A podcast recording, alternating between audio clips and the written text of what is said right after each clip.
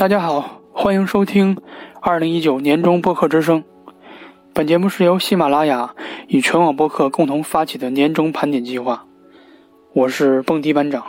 再有几天就是二零二零年了，二十一世纪即将进入第三个十年。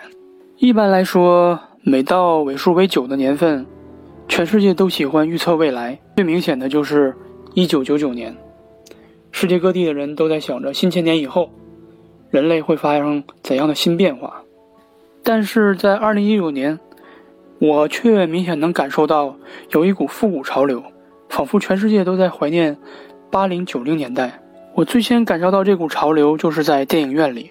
今年年初，新的变形金刚大电影《大黄蜂》在国内上映。跟之前的五部大电影相比，《大黄蜂》这部电影最大的不同，就是变形金刚的造型。全面回归到八零年代的 G 一动画时期。在电影的一开始，看到 G 一造型的擎天柱、千斤顶、救护车声波震荡波，电影院里好几个哥们儿就在那儿感叹：“这他妈才是变形金刚！”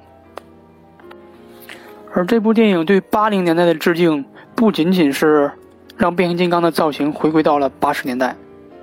我们还可以看到他对整个八零年代美国生活的致敬，比如说女主角身上穿的是英国摩托车乐队的 T 恤，然后她的房间贴着美国伪装者乐队、英国史密斯乐团的海报，然后电影的配乐有很多八零年代的经典流行音乐，其中我最喜欢的就是啊哈的 Take on Me，女主角的房间里也贴着。《迈阿密风云》《加油阿福》这些八零年代美国热播电视剧的海报，如果你细心一点的话，还能发现雅达利的主机。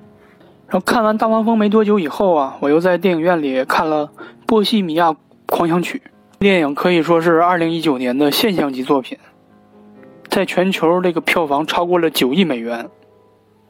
而最令这个。摇滚乐迷兴奋的就是影片最后还原了长达半个小时的 Live 的演唱会。这场演唱会可以说集中展现了八零年代的迷人之处。这场演唱会在当年通过十四颗卫星向一百多个国家的十五亿人进行了转播。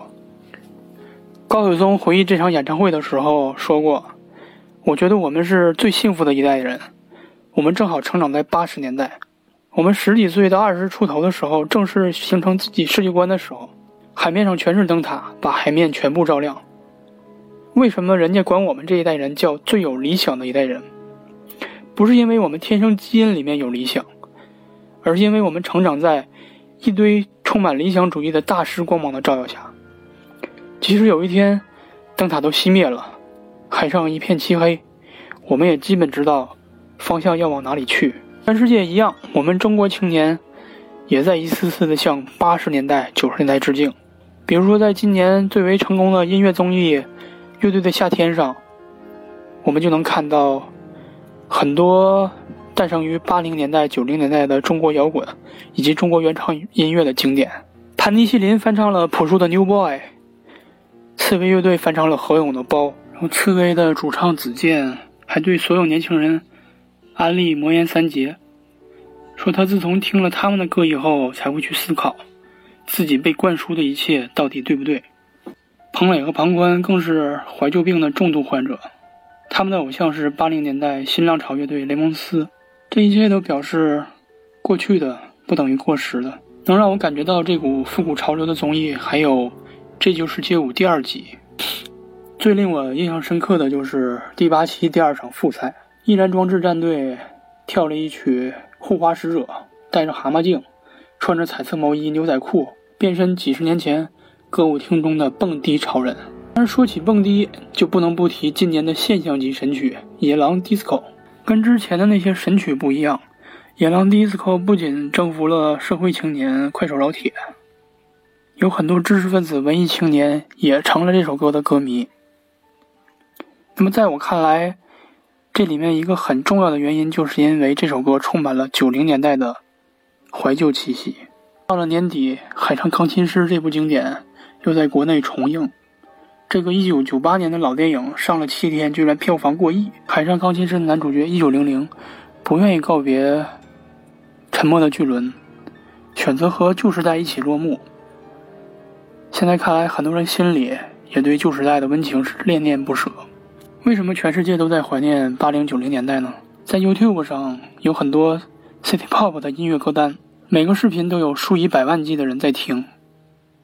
其中有一条留言，点赞数特别高，叫 "I miss the future"，我想念未来。也就是说，有很多人听着八零年代的音乐，看着八零年代的电影，他们并不是单纯的想要回到过去，而是那个生机勃勃的年代，好像更能寄托我们对于未来的想象。